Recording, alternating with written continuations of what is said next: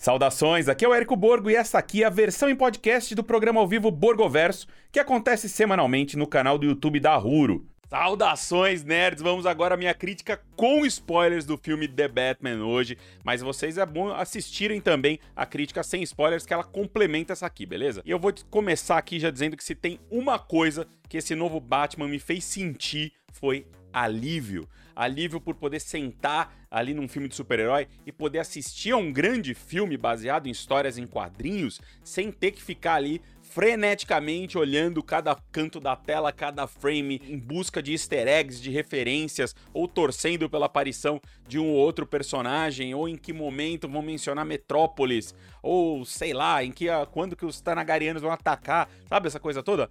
Senti alívio porque eu estava ali pelo filme do Batman. E por mais que eu, como fã, né, ame universos compartilhados, é, eu não passei a minha vida inteira, além do gibi, né, além do quadrinhos, com essa intenção. Os quadrinhos, eles trazem coisas que são bem fechadas, né, com grandes histórias bem contadas. E o The Batman, ele faz exatamente isso, faz justamente isso. Sim, não tem Superman, não tem Liga da Justiça, não tem Lanterna Verde, não tem invasão. Tem sim um vigilante enfrentando um psicopata e um diretor interessado muito mais em personagens do que em mundos. Em retrospecto, eu fico também muito feliz e não ter feito vídeos decupando cada um dos trailers do filme, tentando buscar ali coisas e tal, porque o primeiro vídeo que eu fiz já tinha me falado tudo que eu tinha que saber. Não é esse tipo de adaptação que se preocupa muito mais com o que está com as sementes que está plantando do que com o filme que está contando. Ou seja, mais uma vez, que alívio, porque esse Batman é uma volta às origens, ele tem o Batman como personagem principal e não os vilões como personagens principais, e ele desafia o público não a tentar encontrar referências, mas a buscar pistas. E tome pistas, porque o Charada do Paul Dano, que é, nossa, ele é incrível, ele não tem contraparte nenhuma nos quadrinhos, mas ele é muito mais baseado no assassino do Zodíaco, que realmente existiu, né, aquele por conta da roupa militar adaptada, dos enigmas e das mensagens cifradas e tal. E o Paul Dano, mais uma vez, ele dá um show. Esse, puta, esse cara é incrível. E quando ele tá na prisão, tem uma cena que ele tá na prisão, parece um episódio Mind Hunter e, e, ele é perfeito como sempre. E o diretor e roteirista Matt Reeves, né, ele também não tá muito preocupado ali em explorar a vida do Bruce Wayne, sua existência na mansão, sua, sua origem, que já foi tantas vezes contada, né, no cinema em todas as outras mídias. Nada disso. O Bruce Wayne, ele mal aparece, ele é diferentão, muito diferente dos filmes do Nolan, por exemplo, em que o Wayne é, opera tanto quanto o Cavaleiro das Trevas, eles dividem a tela, né? Aqui o Batman só tira a máscara para usar um outro disfarce, que é o disfarce de andarilho dele, né? Que ele fica como onde ele opera ali no nível das ruas, e a máscara chamada Bruce Wayne mal é usada, ela mal aparece. Ou seja, do começo ao fim a gente acompanha quem? O Batman, né? Inicialmente meio desajeitado, brutal, socialmente meio estranho. As cenas dele andando entre os policiais são incríveis. Ele, ele é esquisito, as pessoas acham ele esquisito, ele se sente estranho, mas ele tem aquela, sabe, aquela honra em andar daquele jeito, vestido de morcego e tal. E ao longo do filme a gente vai vendo ele mudar para alguém mais centrado, né? Em especial pelas relações que ele constrói.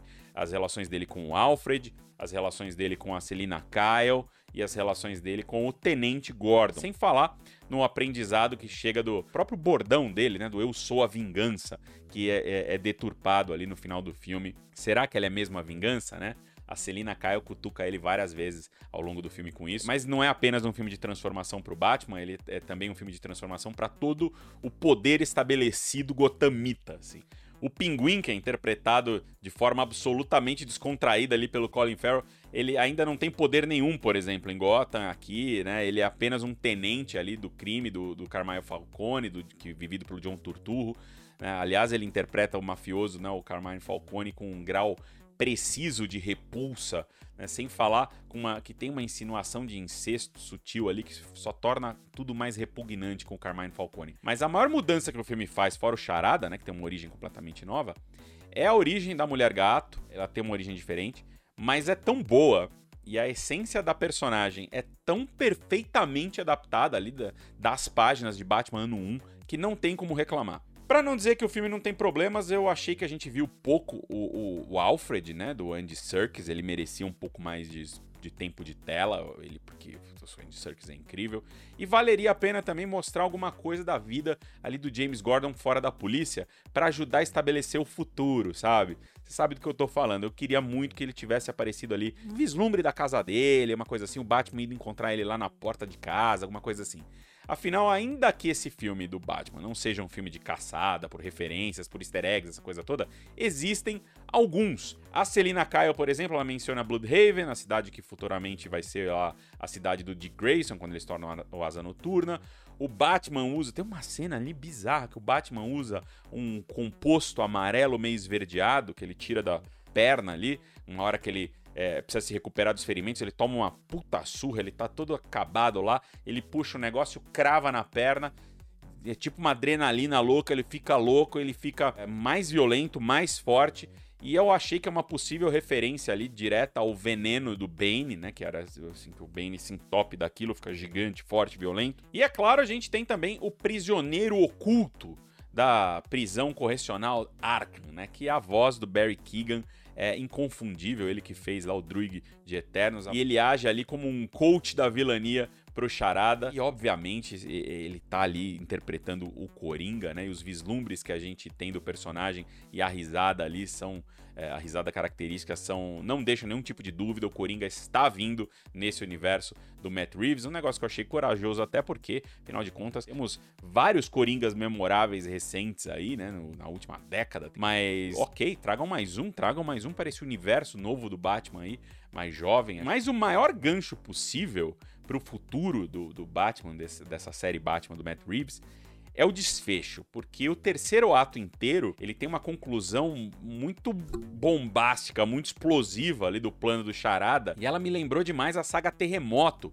que foi uma, um crossover de quadrinhos que aconteceu ali entre janeiro e março de 1998 e que teve como sequência a saga Terra de Ninguém, que lidou ali com, com, com o rescaldo daquela destruição de Gotham.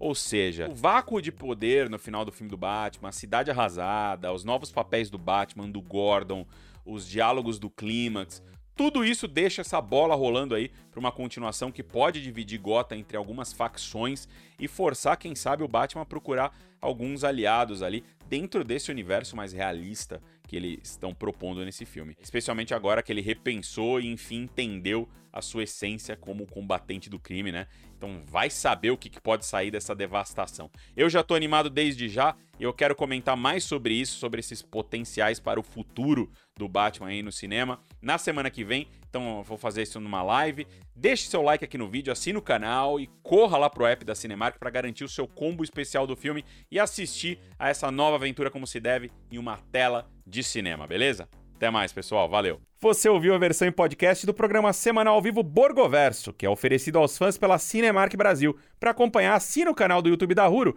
e o perfil da Cinemark na sua plataforma de streaming favorita. E até a próxima.